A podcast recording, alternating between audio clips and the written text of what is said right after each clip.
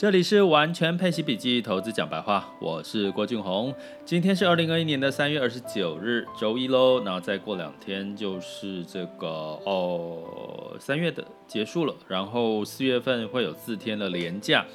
四天连假之后也进入到我们的真正的夏季，应该开始变很热。然后接下来就没有连假了耶，所以大家好好把握这四天的连假哈。那在这个过去的这段时间呢，现在三月的最后几天哈，我在上一集的 podcast 有说，诶，这个整体的一月份，如果以这个基金或者是相关的基金的标的哈，因为它是主动式的基金，如果它要有一个比较好的绩效呢，可能它应该要在这个月底的时候稍微去这个拉抬一下这个相关的呃它的绩效哈。那呃，在今天周一的时候，我们开盘一看，果然像台股的部分，或者是在 A 股哈，大部分的股市普遍呢，就是就是以开红的一个开红盘的方式开始一天的开始哈。那姑且不论呐哈，那我们就是大概以这个逻辑去思考这件事情，大家可以去去大概过去的高几率大概也会是这样的一个情况比较多。那我今天要来聊的事情呢，其实在讲，其实台股其实真的很夯吼，就是要跌也跌不深，涨呢，其实像现在台积电来到涨了九块钱，来到五百九十九块哈，然后台湾的加权指数来到一万六千四百八十二哈。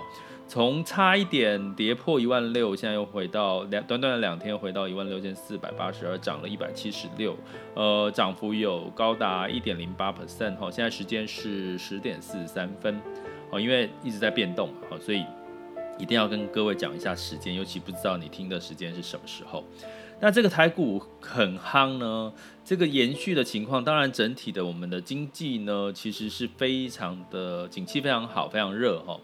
那甚至呢，在这个许许多的订单畅旺，然后呃一路延烧到像甚至的传产，像最近因为还有纺织哈，也整个的整体的股价也表现得不错。那这个晶片的部分的缺货也带动接下来持续的涨价的一个一个状况哈。那在之前我有在这个不同的频道里面哈，有跟聊到，其实目前。呃，你会看到，虽然这个半导体呢是修正比较多，可是你看在台股的其他像以 ETF 来讲，指数来讲，零零五零零零五六吼，都还是持续的往上走吼。那呃，刚好最近前阵子有呃，最近有一个话题叫元大的这个存股存存股保单呢吼，那有正反两方的说法。那当当然，其实通常你投资讲上保单吼，大部分的人就会给他。冠上恶名吼，但是我是属于比较中立的立场，我并没有偏袒投资型保单，也没有去这个泼黑水在这个投资型保单。我觉得要中立去看待，因为你去看为什么，哎，投资型保单买的人多不多？大家可以去看你周遭的朋友吼，应该买的比较多，年轻的族群可能买的比较不多，可能是这三四十岁以上的买投资型保单的人可能比较多。那这个元大的存股保单，它的诉求就是台股的这个保单哈。那其实呢，我我我从一个比较客观的角度讲，到底投资型这样类型的投资型保单，跟我直接买零零五零零零五六有什么差别哈？那我先讲成本哦，成本肯定比你单买零零五零零零五六来的贵啊，因为它有投资的成本，它有寿险的成本哦。所以你只要提到保单，你一切一定要记得，你一定会有所谓的保险相关的成本。那在这样子的存股保单里面，它有分所谓的投寿险保单跟这个投资呃年金型的保单哈。那年金险的保单它是没有寿险保险死亡成本在里面哦，它是活着越领越多哦，就是到老年的时候六十六十岁以后可以进入到年金给付哦，所以它是没有所谓的寿险成本。那如果是所谓的寿险保单，它是有所谓的这个死亡成本哈。那如果你要把这个算算进去你的投资绩效的减项，那当然就绝对是不会比单买零零五零零五六多啊。所以我常说，你最好是什么？投资跟这个保障是分开来看会比较好哈。如果你是单纯用投资的角度去买去看这种这件事情的话，你当然再怎么比投资型保单转对北和。所以如果你绝对是用投资的角度去看这件事情的话，哈，那可是呢，当然坊间呢媒体哈，像我看有个标题叫做“存呃存股保单之乱”，你搞懂了没？吼，他用“之乱”哦，就先。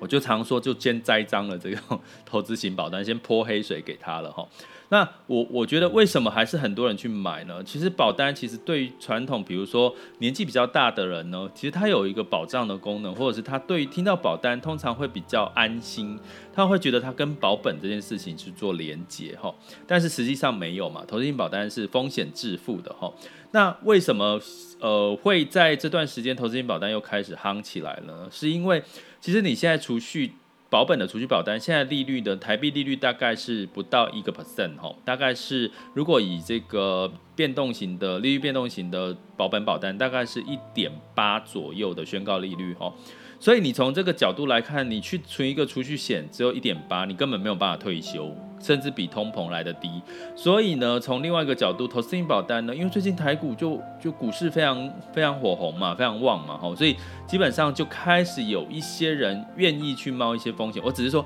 有一些人愿意去冒一些风险，哈。那因为他觉得未来的生活如果不冒一点风险，好像存在这些保本的工具，可能也没有办法过好日子，对不对？那当然，第二个原因是，我觉得保险公司有关系哦，因为保险公司每一年它在主推的商品，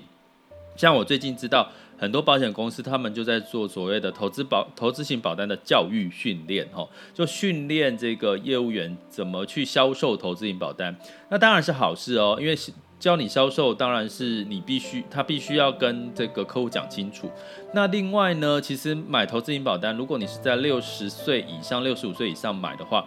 你现在因为金管会有规定，他会做这个所谓的电话录音，甚至要你讲得很清楚，甚至你要做会做事后的电话访问，说你却不知不知道你买的是保单呢？知不知道你这个投资是有风险的，你要自己承担呢？那其实这层层的把关，照理说其实已经可以去呃，在在事后的时候，这些电话的这个确认呢，可以筛选掉一部分，他可能。不知道误解了，他买的是这个投资这样的一个状况哈。那因为所以实际上大部分人都知道，他买投资型保单就是一个保单。那另外一个你要确认呢，就是你保单上面你通常如果是寿险，你会有要填健康告知嘛？你买投资不会需要填健康告知哦。用这样的逻辑，可是有些人买，我之前有一个朋友说，他觉得投资保单很好，为什么那么多人去去栽赃他？是因为他觉得他只要花一点小钱。一方面，我把我投资的钱一部分的成本拿去可以买所谓比较高额度的这个寿险保障。她她有她有三个小孩，然后所谓的经济压力都是来自于她老公，所以她觉得买在她老公名下，她还可以就是呃让他们家庭的整体的这呃保障是可以比较充足的哈。那我觉得这样子的一个思考逻辑，它就适合投资型保单。可是如果你完全是用投资绩效的角度去看投资型保单，那达咩，那就是基本上。你就不要去碰投资型保单，你就乖乖的去投资哈。那但是我觉得另外一个现阶段的这个所谓的存股保单，或者是在这样的一个概念，它叫做全权委托哈，它就是一个全权委托的账户。那全权委托的账户呢，你你去想嘛，你全权委托有人代操你的，比如说零零五零零零五六，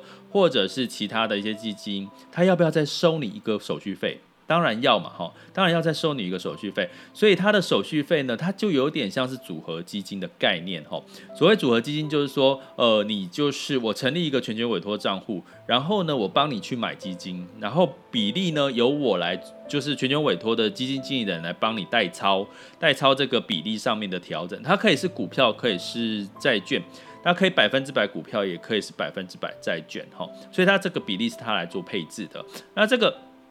那存股保单它的诉求就是它帮你配置这个台股嘛，哈，那这个台股的配置呢，它有一个机制，就是说叫做这个提解率，也就是说，它只要基金净值在八个八以上，它都会每一年配五趴，但是是年配息年体检率五趴，然后去除以十二，每个月给你。那低于低于八的净值，它就不配给你了。所以它会有一个呃八以下，它就不配给你的这个这个现金流流动性就就就你就没。如果你是依靠这个每个月的现金流在过日子的，那可能你碰到这种保单，你可能。跌到八趴以下，你就那个月就没有收入了哈，没有这个所谓的呃五趴的这个配息配年配息的这个这个收入了哈。那但是呢，这个好不好？我觉得从另外一个角度看法是，我们很多人在投资有一个遇到一个盲点，什么盲点呢？就是他不懂得什么时候要去做停利。哦，停利或者是这个停损的概念哈。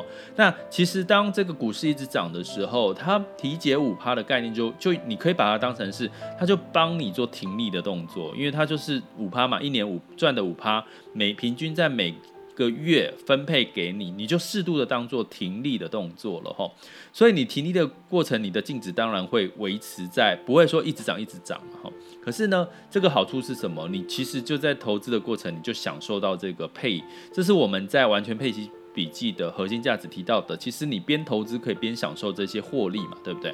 所以呢，它其实在配的部分呢，当然在你它投资台股会有股利，会有净值上面的价差嘛，所以这个部分它都帮你做一个适度的停利，你可以用这个概念去想，我觉得也不错啊，因为你投资零零五零零五六吼，当然大家都提说它一年二十趴三十趴赚多少，可是你重点你要做，你必须要做部分的停利，你才会享受到这些钱，要不然它哪一年又给你跌下来的时候，其实又还是一样嘛，可是。如果你用停利的角度，我觉得这样子的一个存股的概念，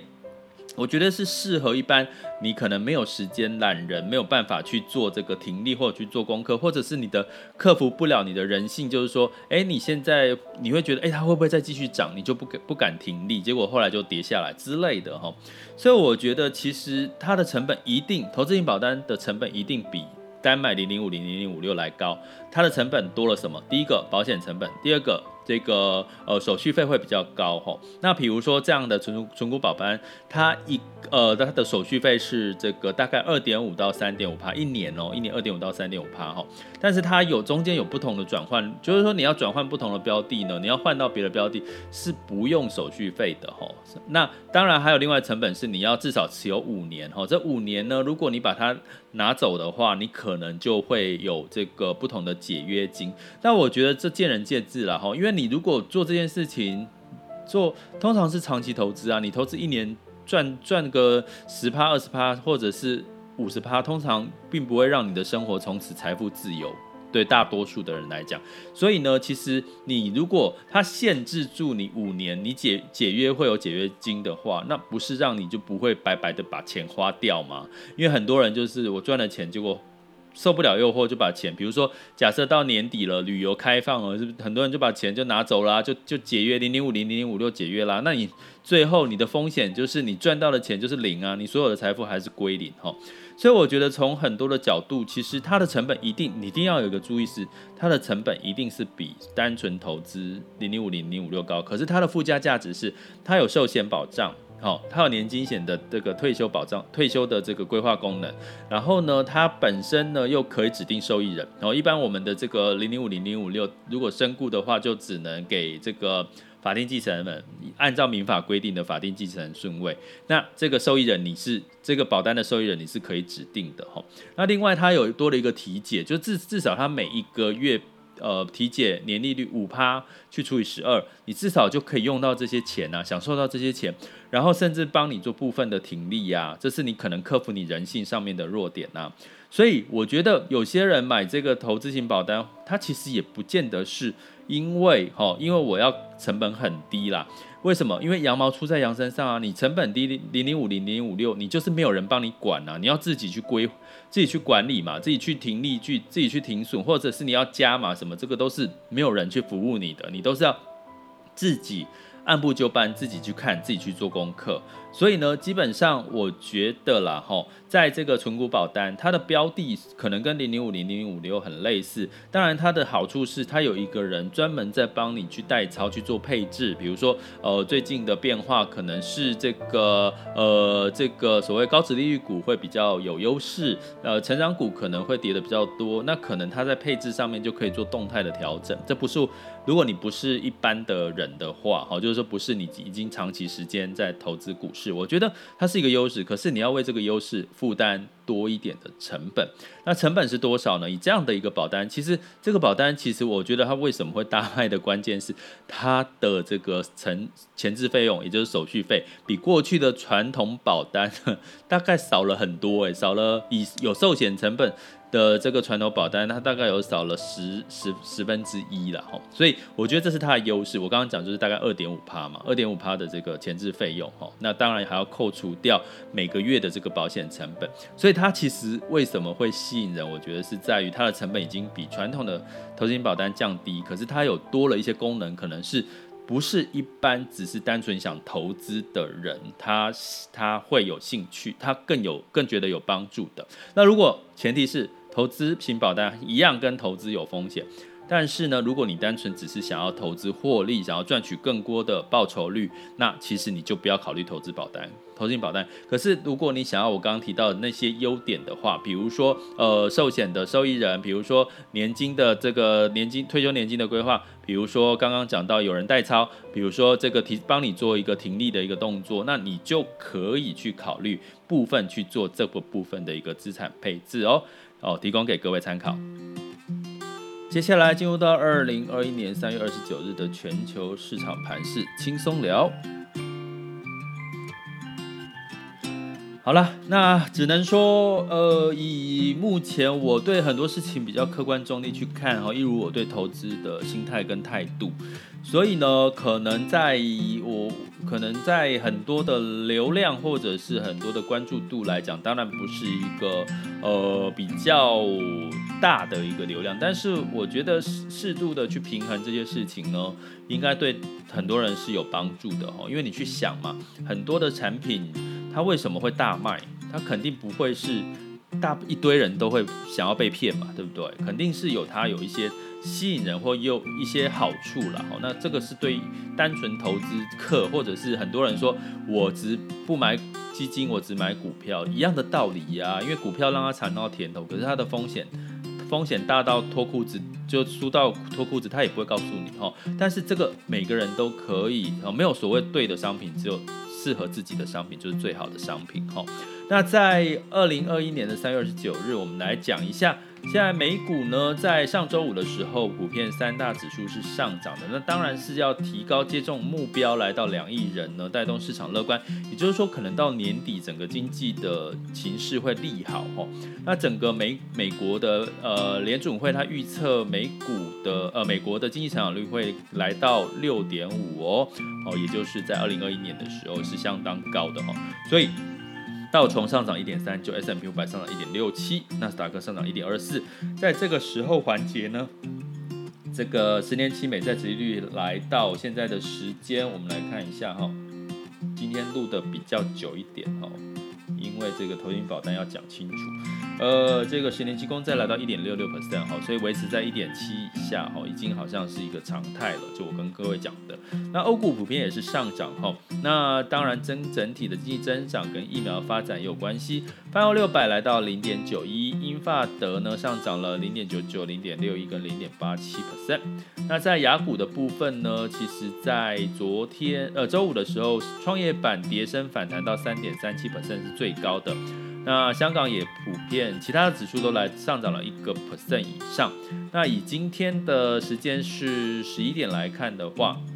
目前台股呢也是涨了一点零八 percent 哈，呃，指数来到一万六千四百八十二。那在恒生 A 股呢，日经也都是上涨的哈。那目前看起来是不是算是有点作战行情呢？就要看我们四月一号，哦，也就是说再过几天，再过两天就四月一号嘛，是不是有会在一些修正？所以建议大家也不用特别的去追高，哈，去关注四月份的一些基本面和一些话题会是相对重要，也就持续关注我们的 Podcast 跟 YouTube 咯。YouTube YouTube 哈。